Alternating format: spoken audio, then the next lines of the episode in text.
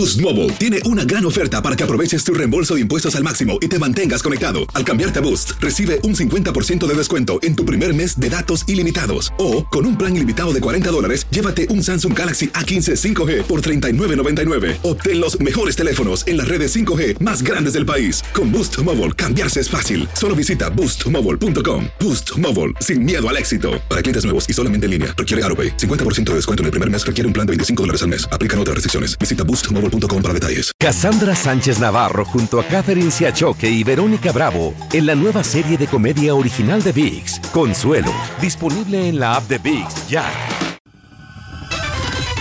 El podcast de Primer Impacto comienza ahora. Con lo último en noticias, en películas, clima, curiosidades y mucho más. Infórmate de los principales hechos que son noticia en el podcast de Primer Impacto. Muy buenas tardes y bienvenidos a esta edición de Primer Impacto. Les saluda Pamela Silva. También les saluda Michelle Galván. Muchas gracias por estar con nosotros. Escuche esto porque la policía de Nueva York está buscando a un hombre que se robó un auto con un niño de 11 años a bordo. Y como nos cuenta nuestra compañera Nayeli Chávez Geller, el menor fue localizado gracias a un teléfono celular en medio de esta aterradora pesadilla. El video de seguridad muestra el instante en que un hombre se roba el vehículo que estaba estacionado afuera de este supermercado. El auto era conducido por David Pérez, quien había entrado rápidamente al establecimiento y dejó a su hijo Daniel de 11 años de edad sentado en el asiento delantero. Pero en cuestión de segundos, este padre de familia sintió el peor susto de su vida al recibir un mensaje de su hijo pidiéndole auxilio. David asegura que en el mensaje de texto su hijo le decía que estaba llorando y que por favor fuera a buscarlo porque un hombre se había llevado el carro. De acuerdo con el niño, el ladrón iba conduciendo a 100 millas por hora y chocó dos veces durante el terrorífico secuestro. Sin embargo, 20 minutos después del aterrador robo afuera de este supermercado, el desesperado padre recibió una notificación en su celular con la ubicación geográfica de su hijo. El ladrón, quien era perseguido por la policía, dejó salir a Daniel del carro en esta esquina. Afortunadamente, el niño no sufrió heridas físicas, pero asegura que lo que vivió fue una experiencia traumática.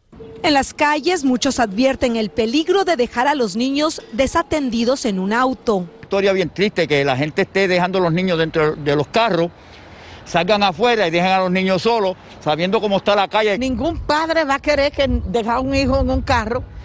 Cuando tú viste que dejó la llave en el carro, esa persona no tenía, esa persona sabrá Dios lo que estaba pasando en ese momento. Daniel precisamente contó su historia para que hechos como estos no se repitan. De momento las autoridades continúan buscando al sospechoso. En Nueva York, Nayeli Chávez Geller, primer impacto. Muchas gracias, Nayeli. Atención, mamás, queremos preguntarles esto. ¿Se imaginan convencer a un adolescente de que no use las redes sociales durante seis años? Bueno, esto hizo una residente de Minnesota que le prometió a su hijo pagarle 1.800 dólares si esperaba hasta los 18 años para utilizar las aplicaciones como Snapchat o Instagram. El joven cumplió su parte de este trato y su feliz madre asegura que fue el dinero mejor gastado de toda su vida. 1.800 dólares. ¿Se los pagarías a Ford? Sí, pero tremendo negocio es la mamá porque estaba haciendo aquí calculando y sale como 25 dólares al mes en los seis años, así que no es mal negocio para la mamá. Pero imagínate si tú empiezas ahorita va a salir más caro, ¿eh? No, sí, verdad. Y, y eso sí, hay redes sociales, hay que decirlo, y aplicaciones que son específicamente para niños. No tienen el nombre al lado Kids o para niños en español, que están específicamente hechas con cierto tiempo que la mamá o el papá pueden dedicarle al niño la se puede hasta desactivar la aplicación o la tableta después de cierto tiempo. Así que ahí tenemos más opciones para controlar un poquito, ¿no? Oye, más que los niños yo le pagaría al esposo. Imagínate, 1.800 dólares, un año por lo menos. Saldría muy bueno. para que no esté distraído. sí. Seguimos con más de Primer Impacto en vivo. Despertar con la noticia de que encontraron una nueva fosa clandestina llena de cadáveres es cada vez más común en México. El macabro hallazgo fue en un campo de fútbol en Nuevo León y como nos cuenta nuestra compañera Karina Garza Ochoa, allí todos los días aparecen nuevas huellas de esta barbarie. Bueno, ¿cómo iba a sospechar, oiga, tanta cosa? Ay, no, Dios mío, qué bárbaros. Así reaccionó Esperanza Rosales al enterarse que el campo de fútbol frente a su casa fue usado como cementerio clandestino. Que van sacando y van sacando y todavía. ¿Qué es lo que ha visto usted que sacan? No, pues puros bultitos. El macabro hallazgo se logró tras la captura el pasado 19 de enero de Alan Herbey alias Elcano, presunto líder del cártel de Sinaloa en Monterrey y su área metropolitana. Hasta ahora han recuperado más de una docena de cadáveres y el trabajo continúa. Este sitio no es el único en Nuevo León donde las autoridades buscan restos humanos. Hay seis, puntos aproximadamente de búsqueda, uno que, está básicamente en el estado de Tamaulipas, pero donde hay intervención entre ambas este, entidades, que es el del kilómetro 26, y por supuesto los que se han identificado no solamente el Escobedo, sino lo que es el tubo, lo que son las abejas, las grutas. Hallar a sus seres queridos enterrados en uno de estos cementerios clandestinos es una esperanza que nunca pierden los familiares de los desaparecidos, algunos de los cuales llevan años de búsqueda sin descanso. Roy Rivera Hidalgo, hijo, estudiante de la Universidad Autónoma de Nuevo León, eh, secuestrado por un grupo de personas vistiendo chalecos de policías municipales de Escobedo y aún desaparecido. En México hay un registro oficial con más de 94 mil personas desaparecidas. Un triste ejemplo es esta autopista de Monterrey a Laredo, donde han ocurrido tantos casos de desapariciones forzadas que se ha ganado el sobrenombre de carretera de la muerte. Ya no queremos ninguno más desaparecido en el tramo carretero, no creo ni en el tramo carretero ni en todo Nuevo León, porque es triste esta situación casi 200 personas. No son 79, a lo mejor son 79 carpetas de investigación, pero son más personas. Es un trabajo lento y cuidadoso que continuará hasta que desentierren los últimos restos y entonces moverán la búsqueda a otro sitio. Empezar por los que ya tenemos, por los que ya sabemos dónde están, por los que no tenemos que ir a buscar a ningún lado. Sabemos que están adentro de esas fosas. Entonces, una cosa no quita lo otro. Cada cadáver que aparece y es identificado cierra un capítulo para una familia, pero la lista de desaparecidos es un dolor que nunca encontrará consuelo. Todos los que hemos tenido un familiar desaparecido lo queremos con vida, pero también tenemos que ser realistas. Pueden estar en cualquier lugar, en el fondo del mar, en una cueva, en donde es bien difícil entrar. Pueden haberlos desintegrado con ácido, pueden, todo lo que ya sabemos que hacen.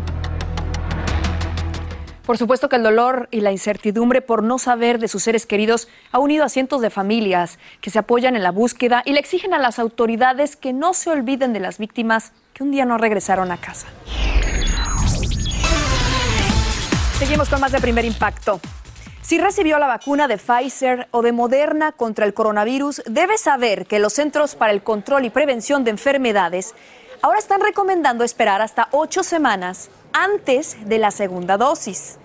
Dicho periodo aumentaría el nivel de protección y va a disminuir el peligro de inflamación cardíaca, pero los expertos aún aconsejan el plazo original de tres semanas a un mes a mayores de 65 años y a personas con alto riesgo de sufrir síntomas severos.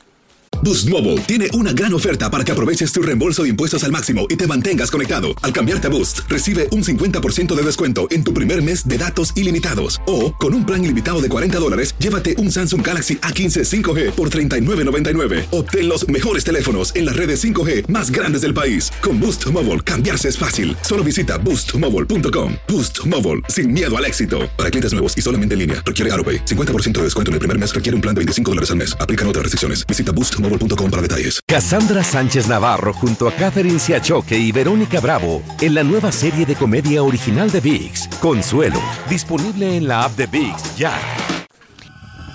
Escucha los reportajes más relevantes del día en el podcast de Primer Impacto. En el mes de la historia afroamericana tenemos el testimonio de un campeón que triunfó en el deporte profesional de Estados Unidos cuando ser latino y tener raíces africanas era una gran desventaja. Nos une ahora Iván Casanseo con este emotivo testimonio para decirnos de quién se trata exactamente, Iván. Sí, de un héroe de la vida, hay que decirlo. El dominicano Juan Marichal tenía todo en su contra cuando emigró a los Estados Unidos, cuando llegó a este país con el deseo de triunfar en el béisbol de grandes ligas. Y es que en ese entonces ser latino y negro era una receta para el fracaso en un país que estaba muy dividido por la segregación racial. Sin embargo, su talento y tenacidad lo llevaron a convertirse en uno de los mejores lanzadores de todos los tiempos. Hoy, a sus 84 años, Marichal es un ejemplo viviente para las nuevas generaciones. El legendario pelotero dominicano Juan Marichal recuerda que cuando llegó a Estados Unidos, la discriminación racial estaba en pleno apogeo. Yo veía un grupo de, de latinos por allí, un grupo de americanos blancos por acá, un grupo de americanos negros por acá, y, yo, yo me sentía perdido, yo no sabía dónde estaba. Y, y yo le pregunté, creo que fue a un, a un puertorriqueño, digo, ven acá, y, ¿qué es lo que está pasando aquí? ¿Por qué no estamos todos juntos? No, no, Juan, es que el sistema no lo permite. No, sir, you cannot be admitted. Why? I am not going to serve you. Marichal comenzó su carrera con los gigantes en 1960. Por entonces, los negros como él eran considerados ciudadanos de segunda clase. Y yo sentí una nostalgia, yo sentí que, que yo me quería regresar a mi país. Pero el lanzador, que tenía un talento extraordinario y una tenacidad de acero, le había hecho la promesa a su madre de que no iba a parar de trabajar hasta triunfar en el béisbol profesional, por lo que decidió ponerle al mal tiempo buena cara. Yo deseaba, cuando estaba en, las menores, ser pelotero, llegar a grandes ligas. Y ya que llego, ya yo no me conformaba con ser un grande liga. Yo quería ser uno de los mejores. Y yo, yo creo que trabajé y luché para lograrlo. Y si no lo logré, yo creo que estuve bastante cerca. The 2-2 pitch. Sidearm Z-Man. Strike two nine. Exaltado al Salón de la Fama del Béisbol en 1983, Marichal, que medía 6 pies, era conocido por alzar su pierna izquierda al lanzar, táctica que utilizaba para intimidar a sus rivales, aunque sus momentos más difíciles no los vivía en el terreno de juego, sino fuera de él, como por ejemplo cuando tenía que negociar sus contratos con dirigentes blancos que lo humillaban y menospreciaban su valor por el hecho de ser latino. Me dice, ¿dónde, dónde tú crees? ¿Tú crees que tú hubieras ganado ese, ese dinero cortando caña? Y eso, eso te digo, me tocó profundo cuando me dijo así. 14 of those players in that first All-Star game. Pero el dandy dominicano nunca permitió que lo maltrataran. Yo le digo algo a usted. Si usted me da mi release, yo le aseguro que yo gano el doble de lo que usted me está ofreciendo. O el doble de lo que yo estoy pidiendo. Él tenía un contrato encima del escritorio y cuando yo le dije eso, agarró ese contrato, lo metió en el escritorio y sacó el otro con, con el monto que yo estaba pidiendo.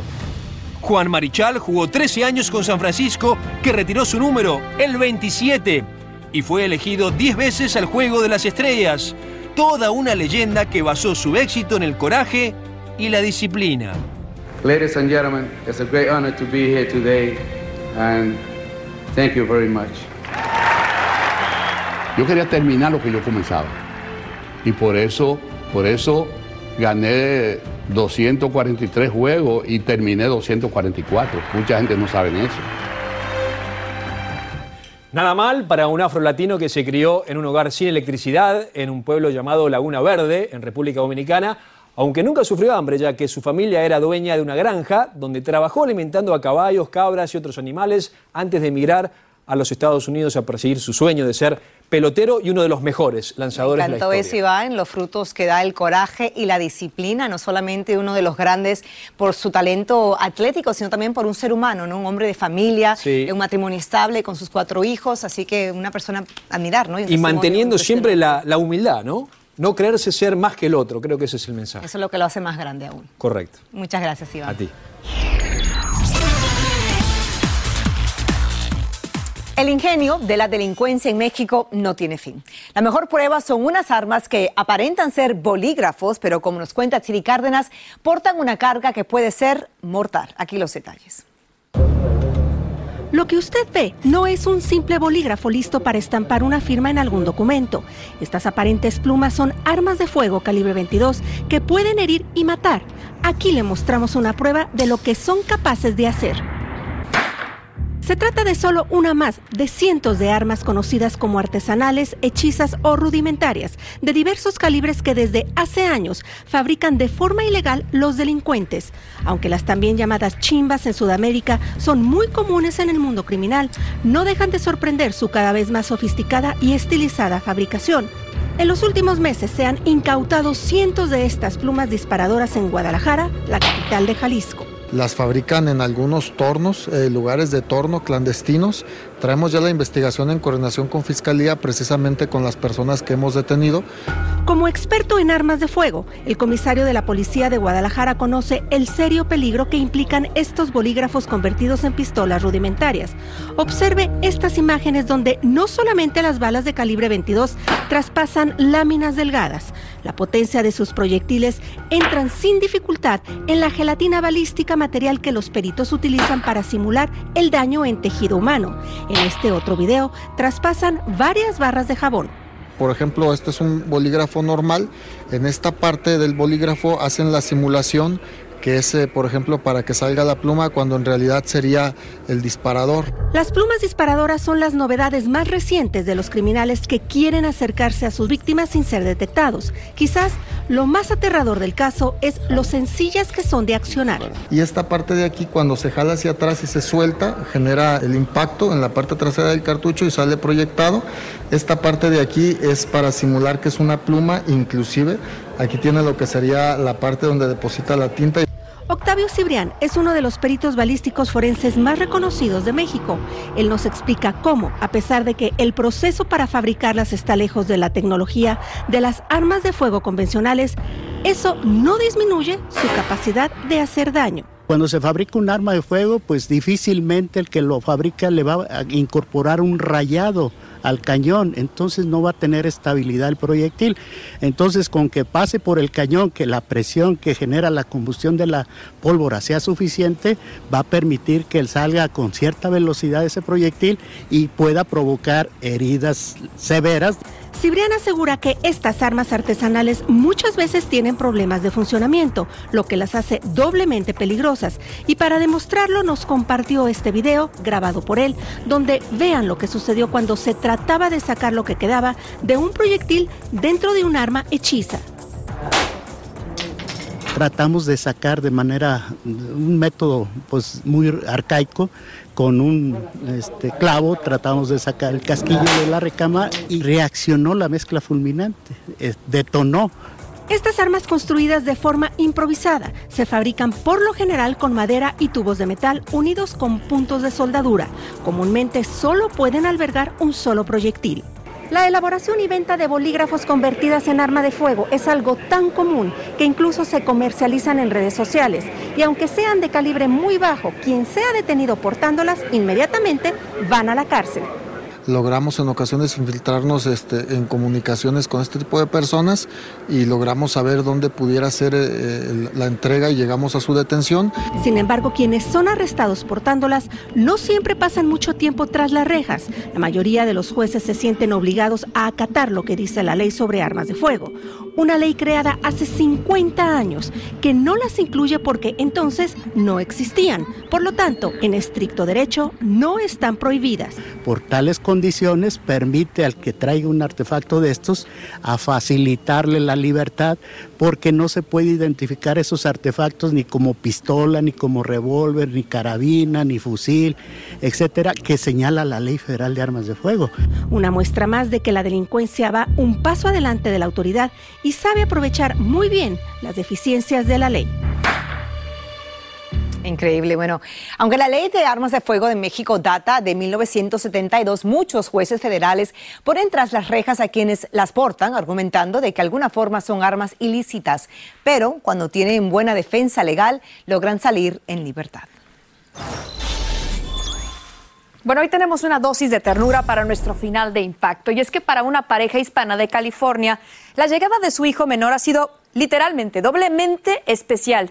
Y es que el bebé nació el día 22 del mes 2 del año 2022. Y además de la fecha, hay otras impactantes coincidencias de la numerología. El pequeño llegó al mundo a las 2 y 22 minutos de la mañana. La habitación era la número 2 y tiene además dos hermanitos. Ya nada más falta que le pongan dos. ¿Qué tal? Y así llegamos al final, pero los invitamos a sintonizar tu noticiero local. Los esperamos mañana con mucho más. Gracias por su confianza. Así termina el episodio de hoy del podcast de Primer Impacto. Encuentra episodios nuevos de lunes a viernes, primero en la aplicación de Euforia y en todas las plataformas de podcast. Como siempre, gracias por escucharnos.